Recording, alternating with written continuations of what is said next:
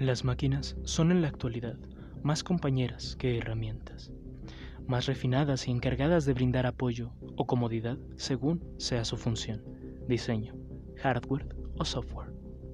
Sin embargo, ¿qué nos asegura que siempre será así? ¿Cómo podemos estar seguros de que los miedos vistos en franquicias como Terminator o novelas como Yo Robot de Isaac Asimov no se harán realidad? ¿De verdad tenemos bajo control a las máquinas? ¿O es al revés? Pues de eso trata la película de anime de la cual te hablaré hoy. ¿Interesado? Entonces siéntate, ponte cómodo y por si el tráiler no fue suficiente, hablemos de Blame.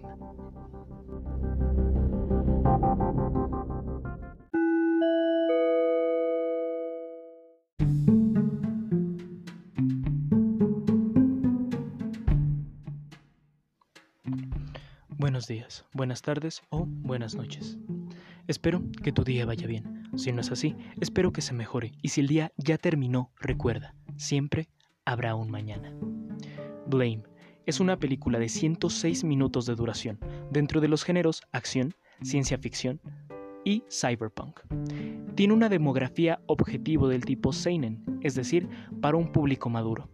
La película fue dirigida por Hiroyuki Seshita, producida por Polygon Pictures, escrita por Tsutomu Nihei, quien es también el creador del manga en el cual se basa esta película, cuyo estreno mundial fue el 20 de mayo de 2017 por el servicio de streaming Netflix y cuenta con diversos doblajes. Para opinar sobre esta película de anime, lo dividiremos en apartados, personajes, argumento, puntos buenos, puntos malos, conclusión y mi opinión en extenso con spoilers. Sin más preámbulo, hablemos pues de Blame.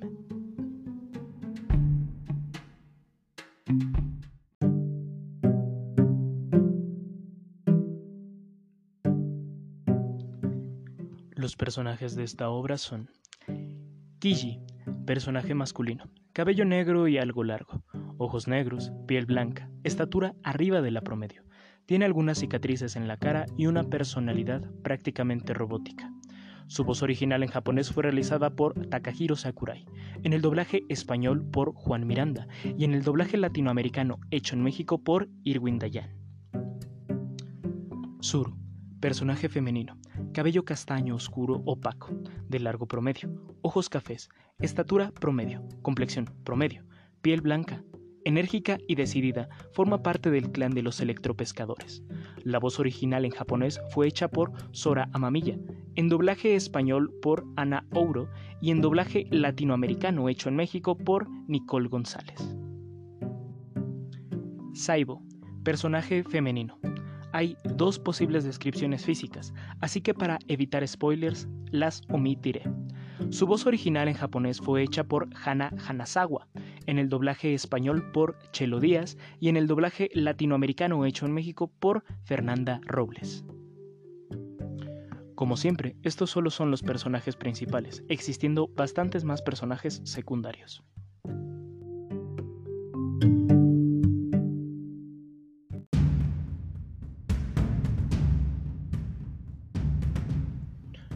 Cierto día, un pequeño grupo de electropescadores guiados por Zuru viaja por la ciudad extremadamente robotizada con el fin de encontrar comida.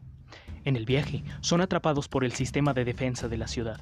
Justo antes de ser eliminados por completo, emerge su salvador, Kiji, quien durante años ha buscado la manera de detener la expansión de la gran ciudad.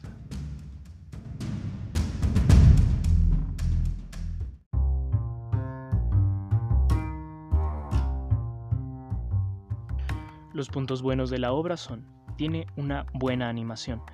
Es similar a la animación que se utilizó para Sidonia no Kishi, es decir, 3D, pero aquí está mucho mejor empleada, así que incluso en los personajes está bien lograda esta animación. La trama y la premisa son bastante interesantes. Es una distopía futurista eh, robotizada y tiene bastante acción y no es exactamente pesada, por lo cual es entretenida y no se necesita realmente prestar atención todo el tiempo a la pantalla.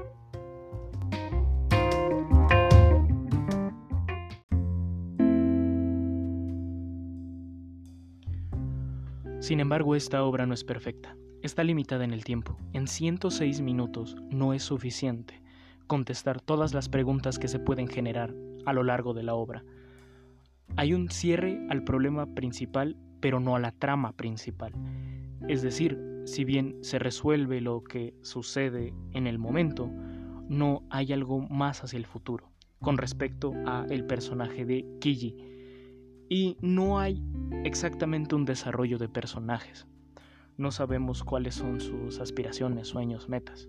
Simplemente están ahí, forman parte de la película, pero hasta ahí. No hay un desarrollo, se queda en la presentación de los personajes, conoces un poco sobre ellos, pero ya no se extiende más allá.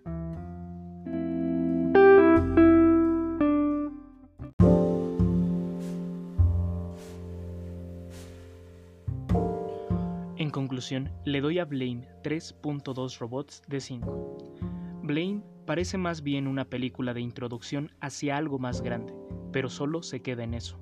Un muy buen cliffhanger que ha quedado en el aire. Me encantaría ver una serie más extensa, como complemento a esta película, pero dado el tiempo que lleva existiendo, esta obra dudo que sea posible. Me aventuraré a leer el manga y ver si la historia tiene para más, pero por ahora les recomiendo ver esta película principalmente a aquellos que recién estén iniciando en el anime, pues esta obra no tiene una saturación de los elementos que componen al género. Pero bueno, ahora te toca elegir si ir a ver Blame y regresar a mi opinión en extenso o quedarte y comerte algunos spoilers.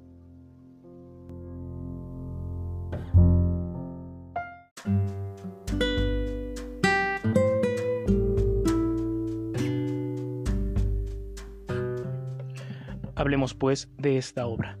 Antes que nada, creo que es importante marcar un asunto con respecto a la distribución.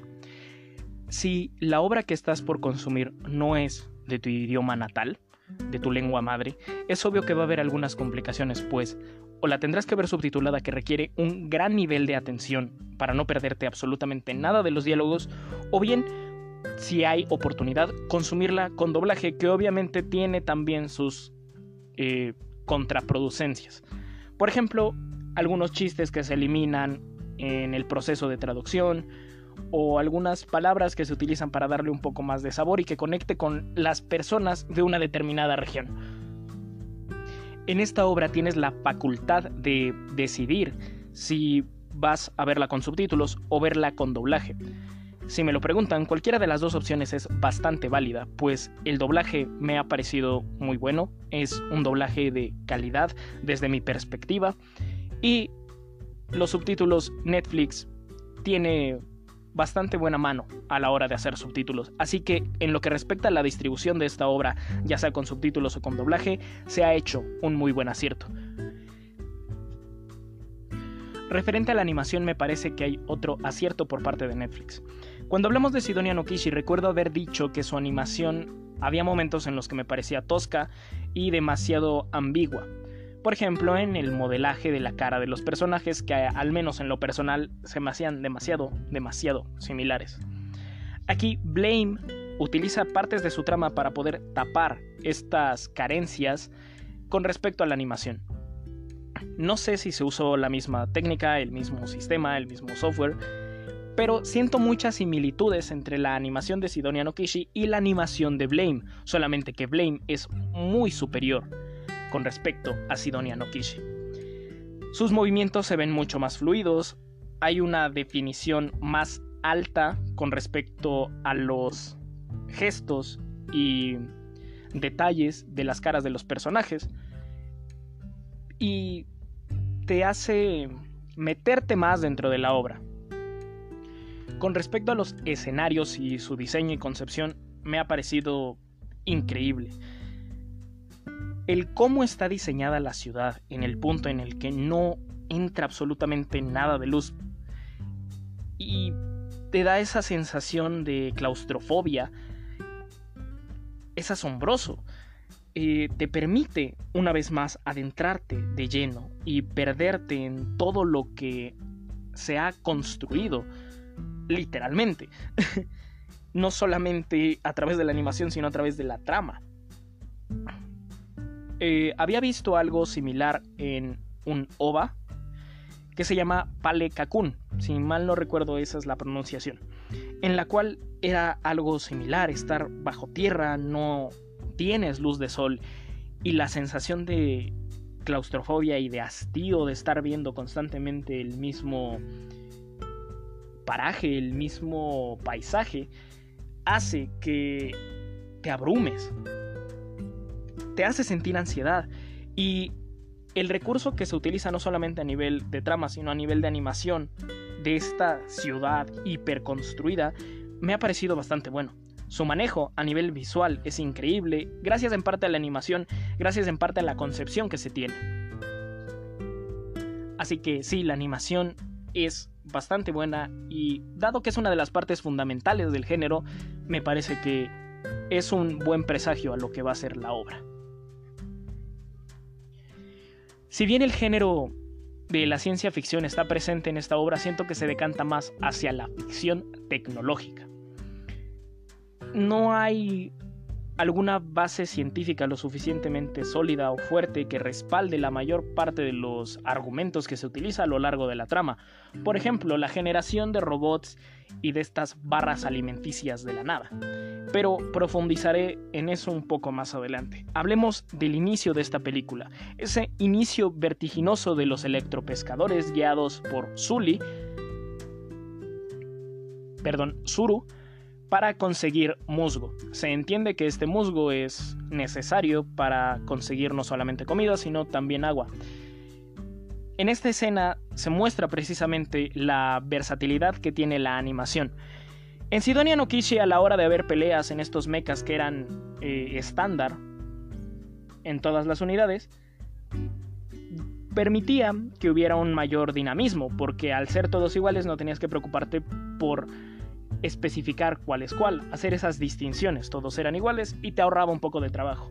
Aquí se utiliza la trama y la estética de la animación para cubrir las carencias de cada uno. ¿A qué me refiero? A la hora de ir corriendo en esta parte de la ciudad para conseguir el musgo, no sabes absolutamente nada de la obra, es el inicio.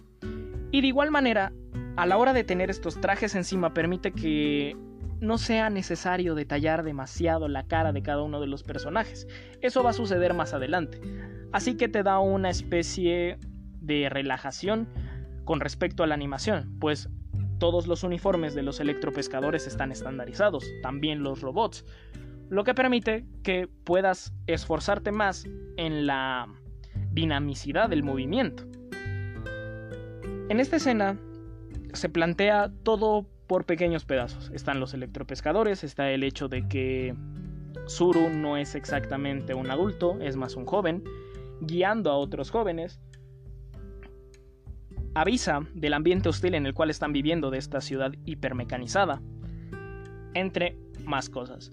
Una vez llegan a uno de estos tubos donde supuestamente tendría que haber musgo, se encuentran con la decepción de que no hay, y empieza el primer momento de tensión, cuando los glóbulos blancos perdón, estos robots de cuatro patas, empiezan a atacarlos.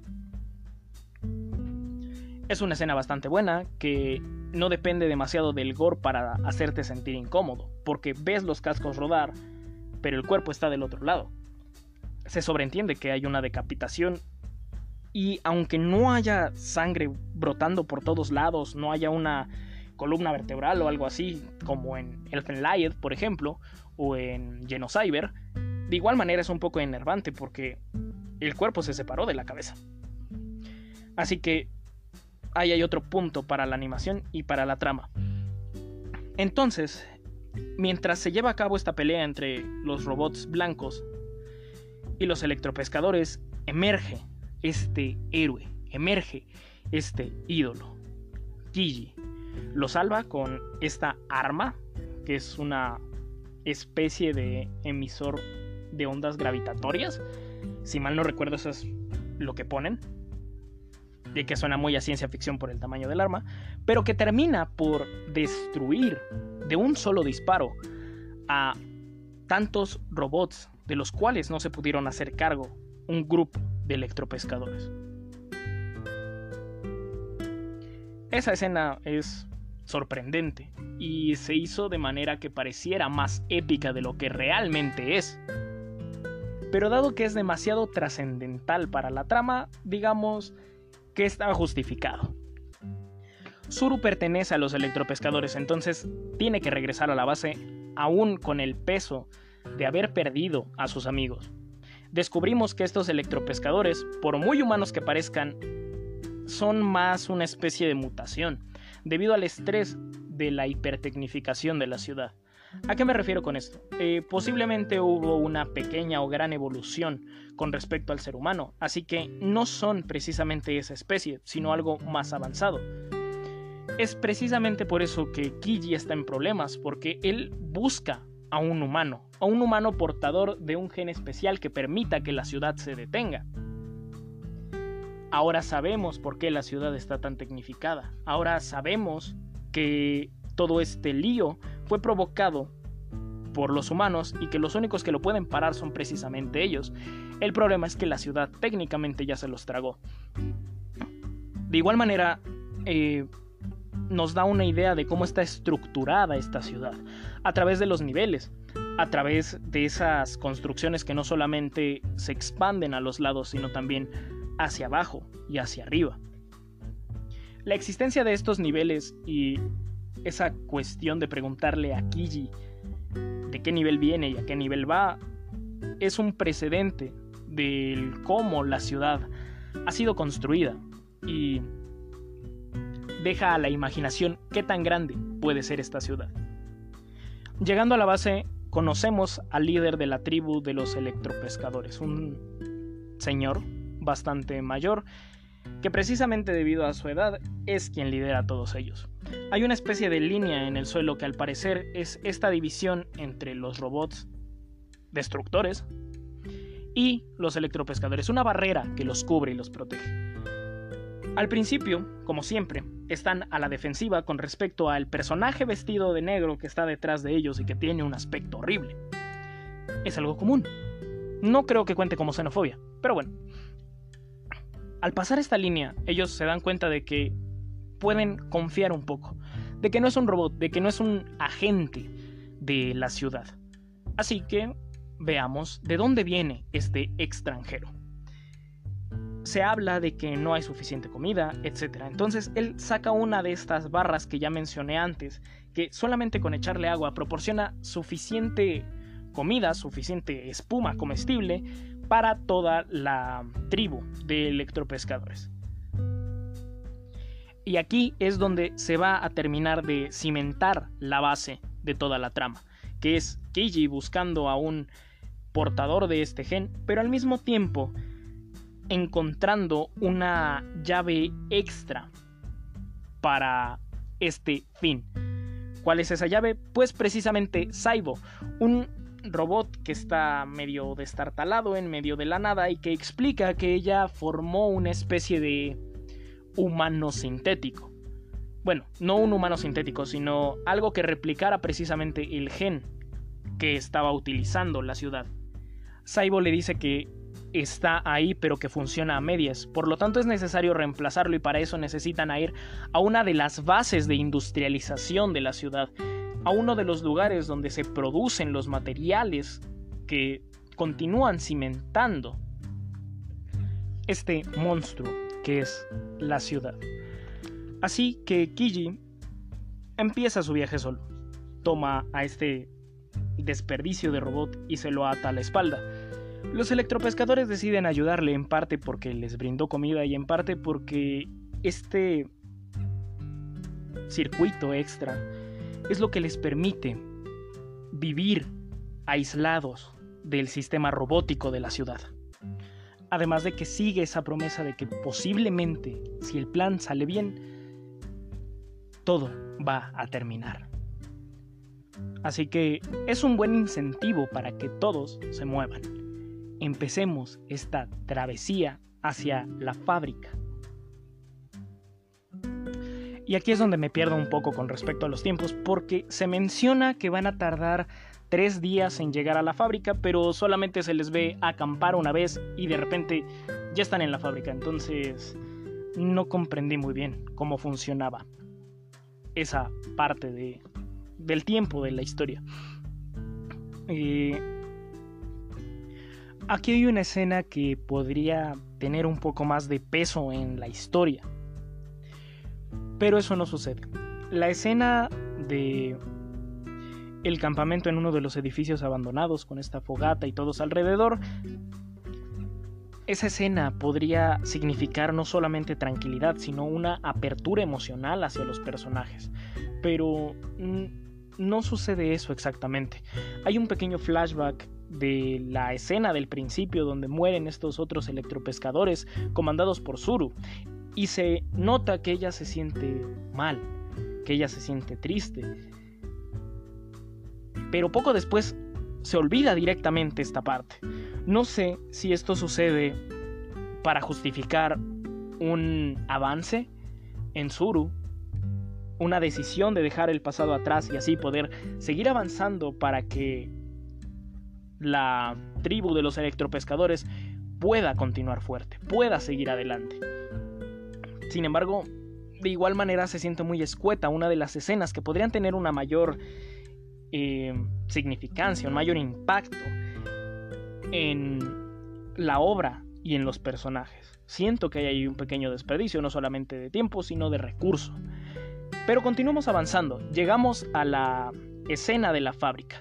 Aquí el robot decide, entre otras cosas, hacerse un nuevo cuerpo. Una mujer de más de 2 metros, 3 metros de alto, y que es em, estéticamente bonita se generan un montón de barras alimenticias de la nada, de estas máquinas que solamente proyectan luz y que jamás explica el cómo están eh, produciendo toda esa materia, porque al final es materia.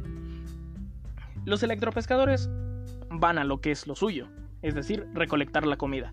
El robot está empezando a diseñar este circuito que les va a permitir no solamente aislarse, sino también terminar la expansión de la ciudad. Y Kiji solamente está de guardaespaldas, pero como siempre tiene que haber un crescendo. ¿Cuál es ese crescendo? Los robots empiezan a ser fabricados también. Estos robots de color blanco. Y empieza la faena. Empiezan a morir unos por aquí, empiezan a avanzar todos, se mueren algunos del equipo contrario, es decir, de los robots. Kiji hace su trabajo, pero Debido a que su pistola funciona con energía, tiene que esperar a que se recargue, así que eso también se utiliza como un recurso para aumentar la tensión.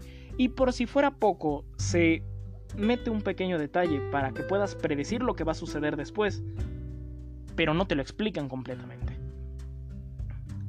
Al fin se consigue no solamente que este robot exista, sino que el circuito eh, pueda ser fabricado y comenzamos a avanzar de nuevo.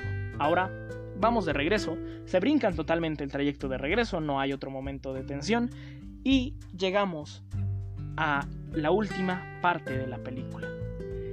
Se tiene que poner este circuito en una parte específica para poder conectar con la inteligencia artificial madre, con el núcleo de la Matrix. No, con el núcleo de la ciudad. y durante ese tiempo, como siempre, quien hace el procedimiento, en este caso Saibo, no puede hacer nada. Entonces Kiji tiene que protegerla, pero tienen un parásito. Hay un intruso. El circuito deja de funcionar, este intruso decide rebelarse y resulta que tiene una apariencia muy similar a la de Kiji. Descubrimos que Kiji técnicamente es un suicida, es un kamikaze porque su cuerpo le pertenece a la ciudad y es posible que tenga esa conexión de energía directo a la ciudad. Entonces, cuando ésta detenga su expansión, cuando ésta deje de funcionar, Kiji también morirá.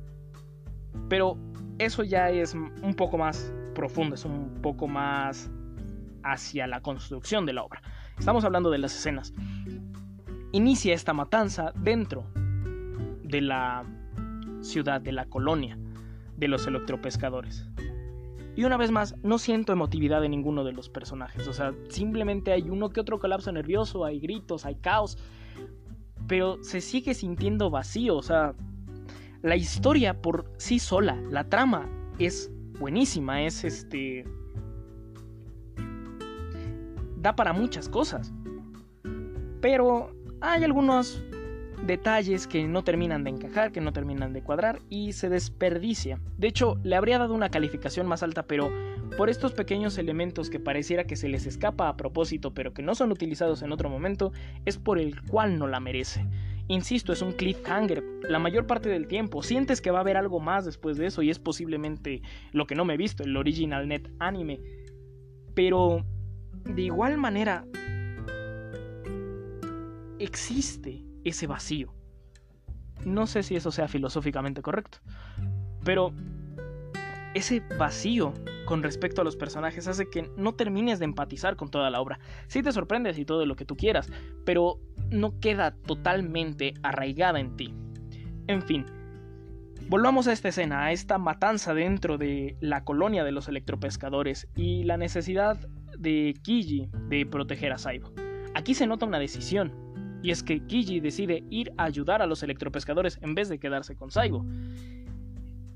Y aquí se utilizan bastantes recursos. La pelea con un personaje semejante, eh, empezar perdiendo, terminar ganando, Saibo que al final es prácticamente destruida, pero que tiene el suficiente tiempo para ingresar a la inteligencia artificial y limpiar un sector para que puedan sobrevivir los electropescadores una tierra prometida dentro de una ciudad hipertecnificada. Entonces nos vamos a tener que mover para allá. Entonces todos los electropescadores que sobrevivieron toman sus cosas y deciden hacer el éxodo. Escapan de la que en algún momento fuera su ciudad, en el que en algún momento fuera su espacio dentro de esta masa de metal que los traga, para ir a uno de los elevadores. Kiji ya está un poco lastimado, Kiji ya fue el héroe y ahora tiene que pasar de ser héroe a mártir. Los electropescadores logran huir, Saibo también logra huir, el que se queda es Kiji. Porque su misión no es salvar a los electropescadores, no, su misión es conseguir el gen que permita que la ciudad deje de expandirse. Esa es la misión de Kiji, y Kiji decide continuar con su misión. Y se queda para destruir a los pocos robots que persiguen a los electropescadores. Decide quedarse y seguir luchando con una ciudad que está tragando todo. Entonces la obra cierra y resulta que todo fue una anécdota, un cuento, y que posiblemente por eso tiene tantos agujeros. Es una anécdota. La memoria es subjetiva y eso lo, vimos cuando se habló de Yesterday Wow Tate. La memoria es demasiado subjetiva y muchas veces está maquillada por los deseos del portador de la memoria. En este caso, ni siquiera es la portadora de la memoria, al parecer es la nieta de Zuru. La nieta que jamás supo realmente qué es lo que sucedió y solamente lo cuenta desde la perspectiva de Zuru. Quizás por eso está tan vacía esa personalidad, porque la abuela no va a contarle todos sus secretos a su nieta. Hay algunas cosas que se podrían justificar, pero de igual manera se siente vacío. Al final, tú esperas que haya algo más, pero la obra ya tiene un tiempo existiendo, así que es casi imposible que exista algo más con respecto a Blame. insisto, existe el original net anime, no lo he visto porque no lo he encontrado, pero posiblemente ahí se despejen algunas de las dudas. Y por supuesto está el manga en el cual se basa toda la, toda la obra. Me parece curioso que a pesar de que el guionista de esta película haya sido el mismo creador de la obra, haya tantos huecos. No lo sé. A pesar de que la película me parece buena y a lo mejor la vería de nuevo, siento que no es demasiado trascendente. Pero bueno. ¿Tú qué dices? ¿Te gustó Blame? ¿La volverías a ver? ¿Qué otra cosa notaste? ¿Qué agregarías o quitarías? Gracias por acompañarme en este capítulo de podcast. Espero contar contigo en la siguiente plática.